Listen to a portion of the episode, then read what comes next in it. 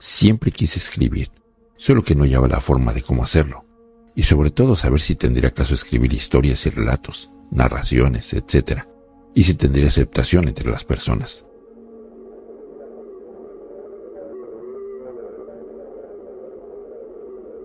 Siempre he tratado de buscar algo diferente para mi vida desde niño.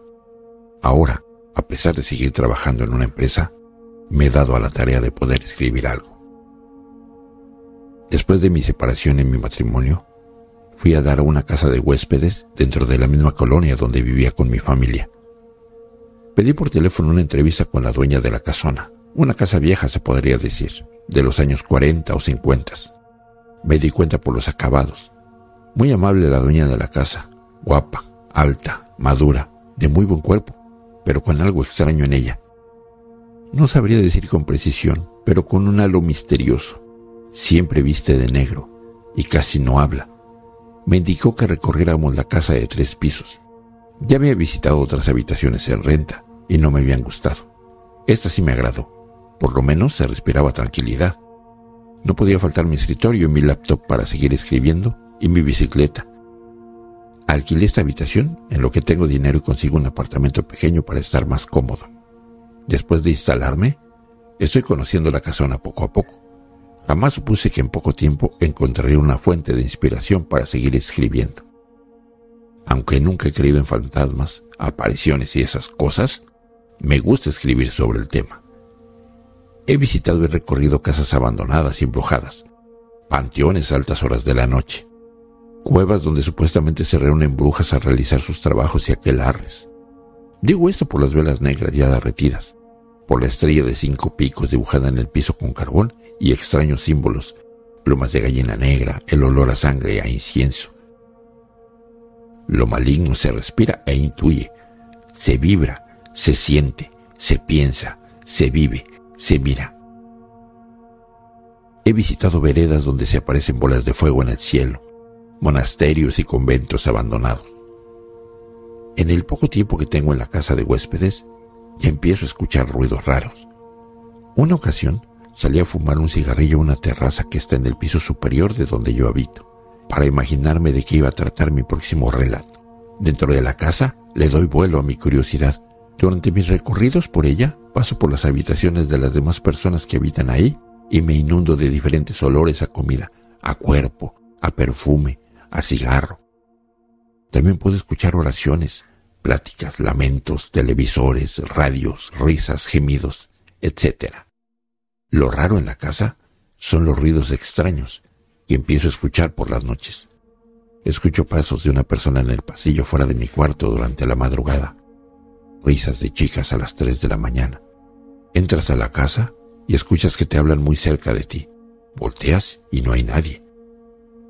No importa, estoy acostumbrado a esas y a otras manifestaciones a través de mi vida. Una ocasión fui de visita un 24 de diciembre a la casa de mi madre con mi familia. Ya no vivía mi padre. Solo estaba mi madre en esa casa de dos pisos, allá en Satélite, en el Estado de México, lugar donde viví con mi familia por más de 50 años, hasta que me casé y me fui a vivir a otro lado. A mi madrecita de repente mis hermanos la visitaban, o se quedaban unos días con mi viejita. En esa ocasión solo fuimos mi esposa y mis hijos a estar con ella. Los demás hermanos no pudieron asistir en esa fecha. Ayudamos un poco a mi madre con los preparativos. Bacalao, romeritos, pasta, ensaladas de manzana y esas cosas tan ricas. Siempre recuerdos en la casa de tus padres. La recámara que habitaba desde niño aún quedaba con algunos de mis libros favoritos, un póster de Mick Jagger de dos metros de ancho por tres de largo que me lo trajeron unos cuates de Estados Unidos, herramientas, mi vieja guitarra acústica, mi cama, etc.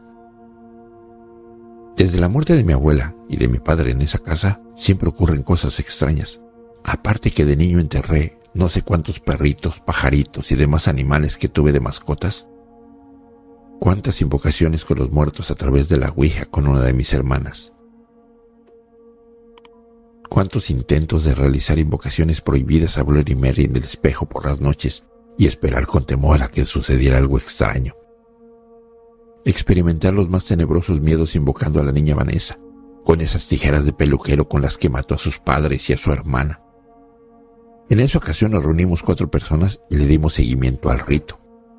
Con un lazo Mete la punta del cordón en un ojo de la tijera, donde se meten los dedos, y recorre la tijera en medio del cordón. Una punta la toma una persona y la otra punta la toma otra persona. Ese día, un amigo dirigió el rito. Sabía cómo hacerlo, pues ya lo había hecho en otras ocasiones. En cierto momento pronunció, Vanessa, si estás aquí, danos una muestra, por favor. Así pasaron como diez minutos. Estaba todo en silencio. Los cuatro nos quedamos mudos cuando sentí como poco a poco entraba un aire helado que recorría todo mi ser. Nos quedamos mirando los cuatro con algo de asombro. Esa energía se va apoderando de tus sentidos y puedes ver y escuchar cosas que jamás sabías que existían. ¿El miedo?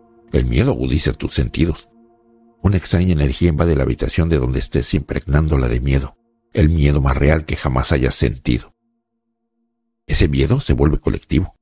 Las personas que se encuentran en la misma habitación sienten lo mismo al mismo tiempo. Es increíble cómo uno puede sentir esa energía que deambula por todos lados y por toda la habitación. Son cosas malditas, no son de Dios. Cuando invocas y llega la presencia, se apodera de ti. Tiene un halo de maldad inconfundible se te eriza la piel. Inconscientemente, permites que esa presencia recorra todo tu ser. Sientes esa energía muy cerca de ti, experimentas un frío incomprensible. Ese sentimiento es nuevo para ti. Ves el miedo en las demás personas. Es miedo colectivo. Le tienes que rendir respeto. Son cosas de otras dimensiones que sí existen y que son reales. No es cuento. No entiendo ese ahínco por experimentar cosas raras y horrorosas. En cierto momento, mi amigo Carlos habló con ella y le hizo varias preguntas sobre nosotros, de las cuales más adelante supimos que todo lo que nos auguró ese ente era cierto, menos de mí. Terminamos la invocación como debe de ser. Hasta el momento en que nos sentimos solos, raros, regresó la temperatura normal al recinto y guardamos las tijeras. En realidad, nadie quiso comentar nada acerca de lo que acabábamos de experimentar. Definitivamente no he vuelto a realizar otra invocación desde hace años. Fui un chico que en esa soledad solo buscaba compañía. No importaba de quién fuera. Demasiado peligroso para un niño solitario, aunque siempre tuve mi amigo imaginario. Hasta la fecha platico con mis demonios. En casa de mis padres, desde jovencito siempre he visto o experimentado cosas raras. Como tocan la puerta y abres y no hay nadie. Estás en la cocina y ves por el rabillo del ojo cómo pasan personas en el jardín trasero. O estás en la sala y ves y escuchas gente en la cocina. O en el jardín de la entrada de la casa. Ves gente que pasa rápido y que no alcanzas a ver. Te asomas bien y no hay nadie. Tú me entiendes. Te tocan la puerta de la entrada principal y no toca a nadie. Pero en fin, la cena navideña fue una cena muy tranquila, muy rica. Convivimos muy a gusto y al final de la cena nos despedimos cada uno deseándonos buenas noches. Pero la verdad es que no tenía nada de buenas. Yo me acosté en la misma habitación de mi madre, en la planta baja, pues ya no podía subir escaleras por lo delicado de su salud, y a la vez así poder estar pendiente si se le ofrecía algo. Mi familia se retiró a descansar en las demás habitaciones en la planta alta. Platiqué un rato con mi jefa. Cuando me empecé a quedar dormido, escuché que me dijo mi madre en voz baja que había una persona por dentro de la entrada de la casa. Me indicó que era un hombre alto, vestido de negro con sombrero y una capa, con los ojos encendidos como carbones al rojo vivo. Y me decía que le hablaba, que le decía que fuera con él. En ese momento comenzó una de las peores pesadillas de mi vida. Ver en vivo y a todo color el sufrimiento de mi madre al estar viendo y escuchando una horrible aparición y yo sin poder hacer nada. Pues tenía parálisis del sueño y no me podía mover o como el refrán popular dice que se me había subido el muerto. Solo podía escuchar y ver a mi madre hablar hacia la puerta de la oscura habitación. Traté de gritar y no podía. Traté de rezar y tampoco pude. Quise mentarle a su madre la aparición, pero tampoco podía. No podía ni pensar. No sé de qué forma explicar esta horrible sensación de desesperación combinado con uno de los más espantosos miedos jamás experimentados en mi vida. Esa sensación tan desagradable Ocupa tu mente, tus sentidos, tu cuerpo, tu alma.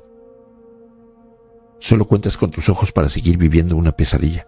Se te corta la respiración. Piensas en Dios, tratas de orar, empiezas a recorrer con tu mente las más espantosas escenas que has visto durante tu vida y empiezas a ver y a sentir otro tipo de miedo, otro tipo de terror, mucho más real, mucho más conciso. Porque lo estás viviendo y nunca creíste que fuera posible que algún día alcanzaras a ver, a sentir estas cosas tan extrañas, tan incomprensibles para la mente o el intelecto humano. Simplemente dices que no puede ser posible. Cuando al mismo tiempo de estar viendo a mi madre platicar no sé con quién y con unas ganas terribles de ir al baño a orinar, y a la vez no podía ni levantarme del miedo tan enorme que sentía. Del miedo no me podía ni parar a orinar. Más bien no quería, porque tenía miedo.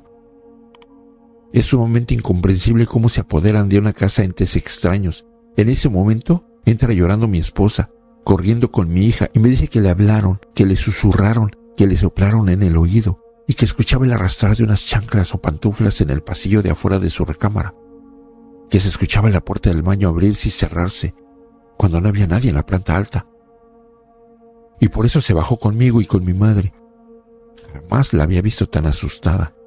Mi hija mi hija con sus grandes ojos permanecía quieta pero asustada. No volvimos a dormir. Hasta la fecha, platicamos esa anécdota cuando se presenta la ocasión. Yo por mi parte continué escribiendo, en mi habitación de la casona. Se me fue el tiempo de volada, cuando en este preciso momento se abre la puerta de mi estudio y pregunto que quién es. No me contesta nadie. Todo está oscuro. Veo mi reloj y ya son las dos con diez de la madrugada. Salgo de mi habitación y veo en el fondo del pasillo a una niña. ¿Una niña esta ahora? Se me heló la piel tan solo de verla. Me quedé paralizado. No lo podía creer. Ella esbozó una tétrica sonrisa y con una voz horrible y gutural me dijo, Aún no he acabado contigo. ¿Pensabas que solo existía en tu mente? Aquí estoy por ti, imbécil. Soy Vanessa. Si te gustó esta historia, suscríbete activando la campanita para que no te pierdas lo mejor de fase 3. Gracias por escucharme.